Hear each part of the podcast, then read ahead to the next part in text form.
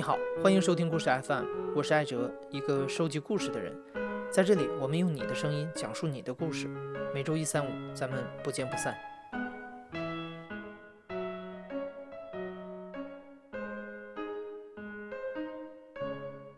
今天我们继续讲述亲子鉴定师戴维带来的故事。戴维在湖南的一家 DNA 亲子鉴定中心工作。十年来，作为倾听者和旁观者，他见证了无数个因为滴血认亲而起的离奇故事。我叫戴维，我的朋友给了我一个外号，叫做“烽烟毁灭者”，就是因为我的职业他是亲子鉴定师。就是我也自己做过一个统计，大概这么多年，在我手头上进行过的委托有一万多件，排除的几率大概在百分之二十六到百分之二十八之间。也就是说，差不多有两千多个家庭取走结果之后，基本上濒临破裂的边缘。反正我们平常也是，像在一起聊天的时候，偶尔也会提及这些案子，就会想这些人的命运啊，因为很多都是不知道后续的，不知道到底怎么样，我们就猜测。但是有时候讲的多了的话，我们自己也会受不了，受不了的话，我们就回忆一下比较温情的事情，就比如说什么孩子走失了，最后找到了。找到了之后要上户，就到我们这边来做鉴定啊。鉴定完之后，确定是有亲子关系的话，就可以上户了。然后在一起抱头痛哭。我们中心还有一个规定，就是像这种情况的话，我们会给他们打个折扣，六点六六折。像这种情况，呃，来一次我们就被感动一次，来一次不感动，看到他们哭得稀里哗啦的，就觉得这个啊，也觉得很很为他们感到庆幸。呃，有一件事情不能说感动啊，应该算是喜忧参半，而且忧比喜多，是这么一回事。他是一个女的儿子，也是当时就是丢失了，呃，有蛮久了，十几年，丢了十几年。当时他就特别心痛，他就到处找，到处找的话，他找的过程中，他发现很多很多跟他一样的。就是小孩子丢失的。这种情况太多了，他就，呃，觉得像这种情况的话，我不如成立一个组织，我们一起来努力来寻找，因为说不定哪一天我就碰到你的孩子了，说不定哪一天你也碰到我孩子了，然后后来慢慢的做着做着，他就变成这个大姐大了，在他们做的时候就发现有一种情况，像一些老的那种态度特别恶劣，或者说他的心态。比较变态的那种乞丐，他会组织一些小孩子，从小把他打残，出来去乞讨，他们就在边上看着。这种情况很多，对。然后像这种情况的话，他们就觉得这种小孩子特别特别可怜，那么一定要帮他去找到他的亲生父母啊。然后每当发现这种情况的时候，他就像便衣警察一样去看、去拍照。那么有一次的话，他的一个算是他们志愿者中间的一员。就告诉他，他说：“大姐，最近好像又新来了一批人，你如果有时间的话，可以去看看。”他说：“这事情我肯定要管啊。”他就到了那里，然后就去打探消息，看看到底是什么人。啊，就果然发现有一群小孩，就断手断脚的，哑巴什么的在那里。呃，人数不算很多，是一个小团伙，大概就是四五个小孩在那乞讨。然后最后他发现真正。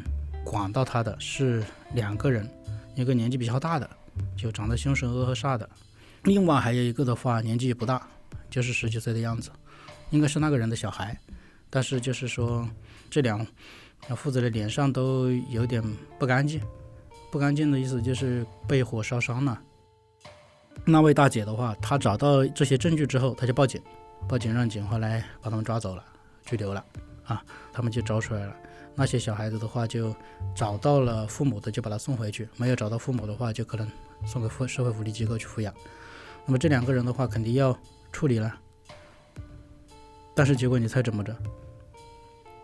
那个大姐，她发现那个十几岁的那个小孩是她儿子，因为她儿子身上有胎记啊，他脖子上有胎记啊，胎记的话就是那种有一块紫色的。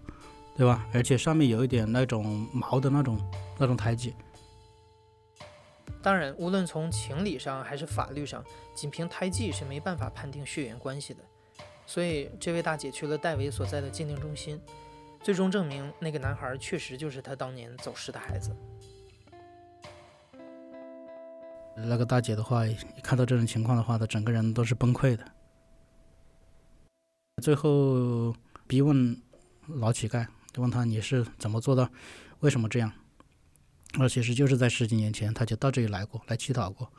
当时乞讨过的时候，他是一个人，他没有成形成这种团伙啊。然后看着这个小孩，觉得蛮可爱、聪明伶俐的，就把他一起拐走了，想找个伴。他自己说是找个伴。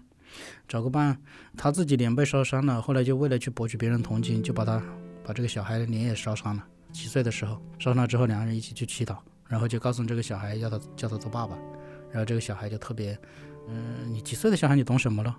跟着他一起十几年了，就肯定就是把他当自己的父亲了吧？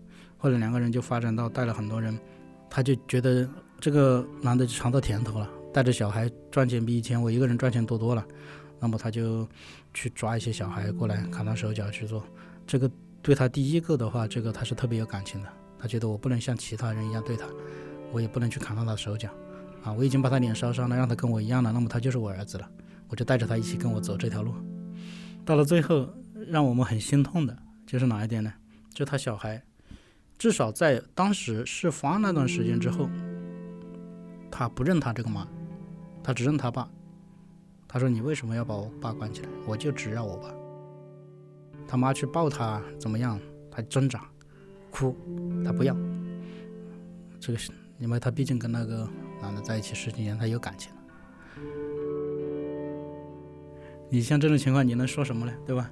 我们很庆幸的就是他们母子俩重逢了，心酸的就是还不知道像这种情况要多久才能够两个人才真正的去相认，是吧？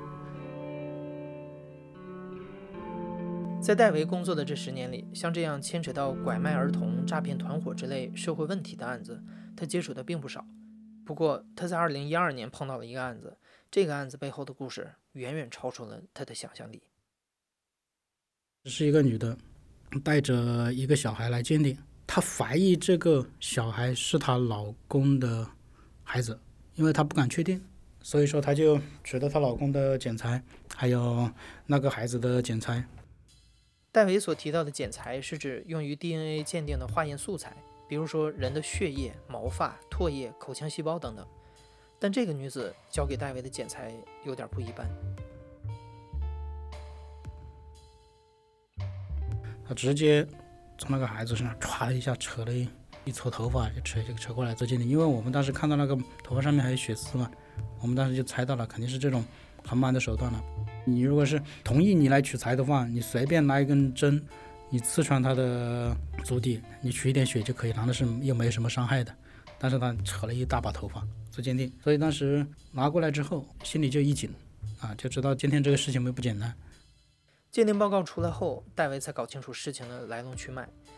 原来这个女子带来的剪裁属于丈夫的私生子，她扯了孩子的几根头发，想要证明她是丈夫的骨肉。但是很快，私生子的母亲，也就是所谓的第三者，也闻讯赶到了鉴定中心。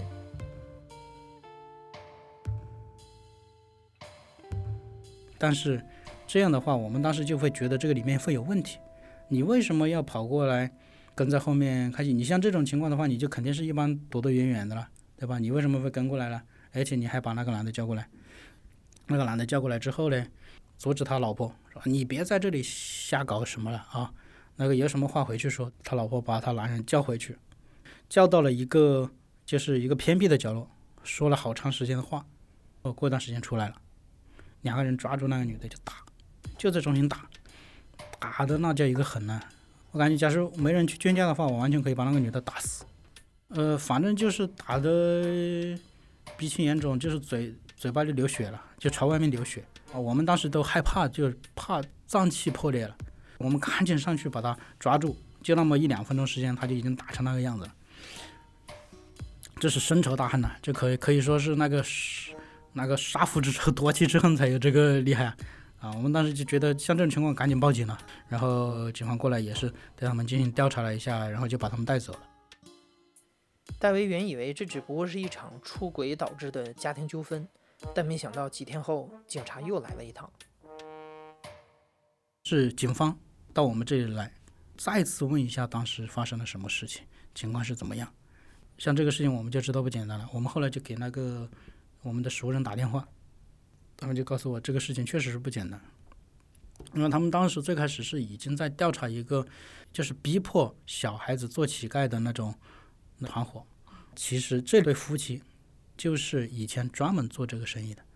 然后他们的手段是什么？不是自己去讨，而是拐骗一个小孩，或者说到那些农村花个三五千块钱买一个别人不要的小孩，买回来之后打断手脚啊、毁容啊，反正做一些惨无人道的事情，然后让他们去赚钱。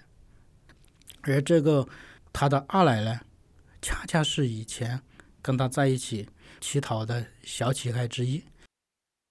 但是这个女的被这一对夫妻诱骗了，女的家境也是呃一言难尽了，父母离婚，当爸的又找了一个，然后生那个儿子就不管他了，不管他了就把他丢给爷爷奶奶，爷爷奶奶没办法养，后来就正好他们夫妻俩到他那里去招工。就说你小孩子虽然年纪小，但是没事，我带着去读点什么书，培训一下，到时候就可以赚钱啊。就这样就把小孩骗过来了。最开始乞讨的时候，他们还是那种很普通的乞讨，就是小孩子好可怜啊，让他去在地下爬啊，吸引别人的同情心啊，去捐多少钱。这个女孩子呢，就是还算好，因为他是最早的一批跟他们出来的，所以没有受到伤害。啊，而且在他们祈祷的时候，他只是一个中间人。什么叫中间？就是小小乞丐，他会也会有很多的怨言啊，甚至有的就是说宁死我也不出去祈祷。那么大乞丐他是跟他说什么都没用。那么这个女孩子就作为中间人，她去安抚他们，就说你们还是听他们的话，你不听他们的话没好处的。说难听点就是坏人的帮凶，说好听点这也是迫于无奈。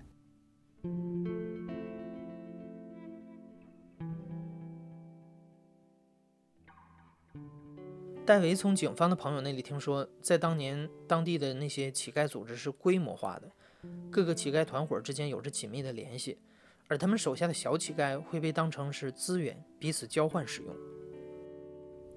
他们就在之前几波人交换的时候，或者说在在一些大乞丐聚会的时候呢，他就被中间一个另外一一波人的那个大乞丐给他强奸了，啊，而且发生了很多次关系。零八年那年，大雪封城，当时还呃冻死了两个人。当时就是警方也进行调查，包括那个各方面新闻也报道啊。像这种情况，呃，他们就收手不干了。收手完之后，这个女孩子也没有利用价值了，那么我就丢几千块钱，让你自生自灭呗。他就自己就走上了社会，然后呃，只是。就是一个黑户啊，找工作有点麻烦，最后就在一个小超市打工，在这个小超市打工做收银员，呃，一个月能够赚到个什么千把两千块钱啊，然后也能够活下去。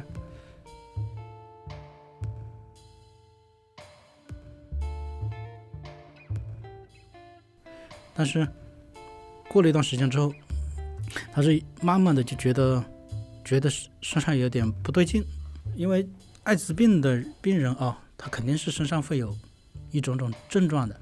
一开始他有个潜伏期，潜伏期过了之后，他就会出现这种症状了。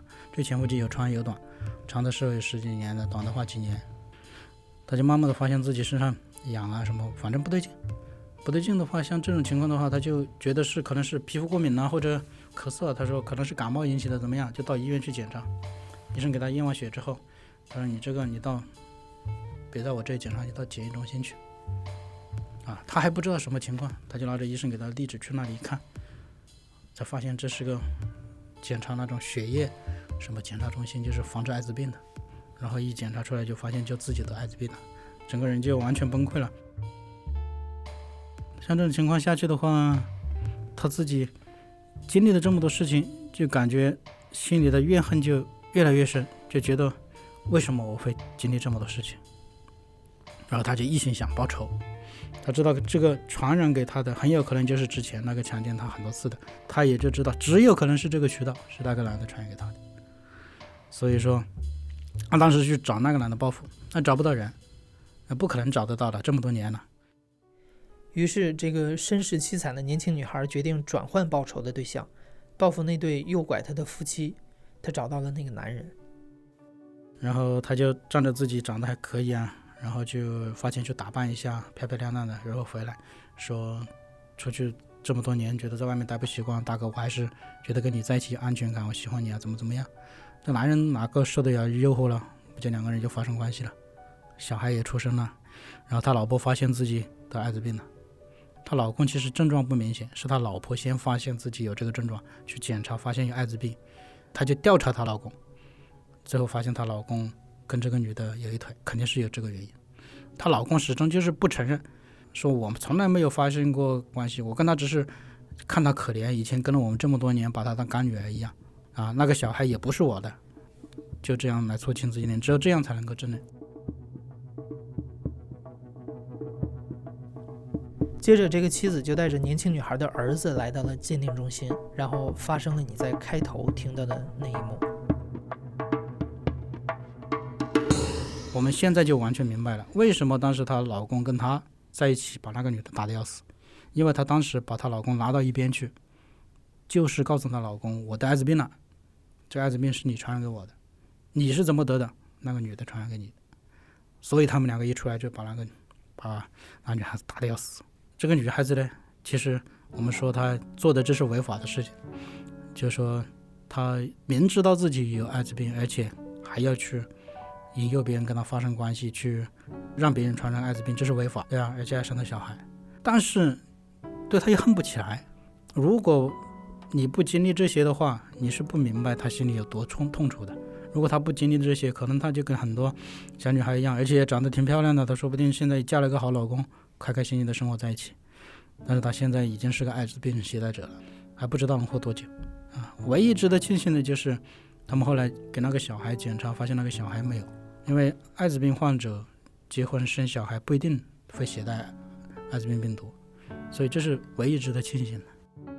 当时警方正好也是在查这么一个团伙，查这么个团伙，所以就也是根据他们提供的这么一些线索，抓住那两个一对夫妻了。那一对夫妻的话，就肯定是。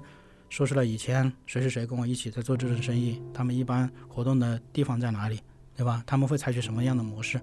啊，警方就根据这点，当时也摧毁了一个比较大的团伙吧。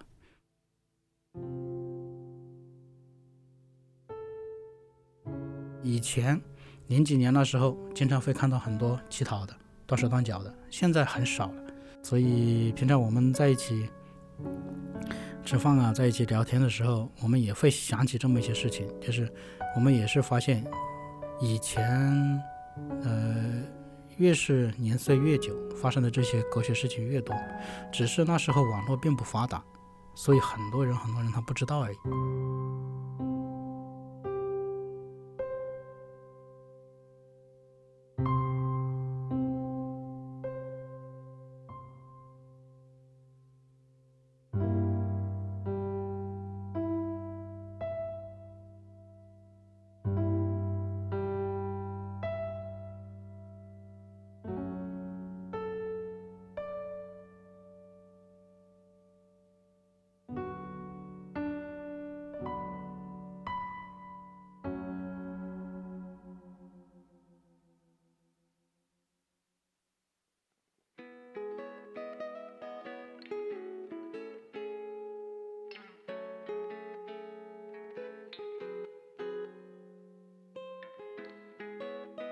你现在正在收听的是《亲历者自述》的声音节目故事 FM，我是主播艾哲。本期节目由梁科制作，声音设计杨帆。感谢你的收听，咱们下期再见。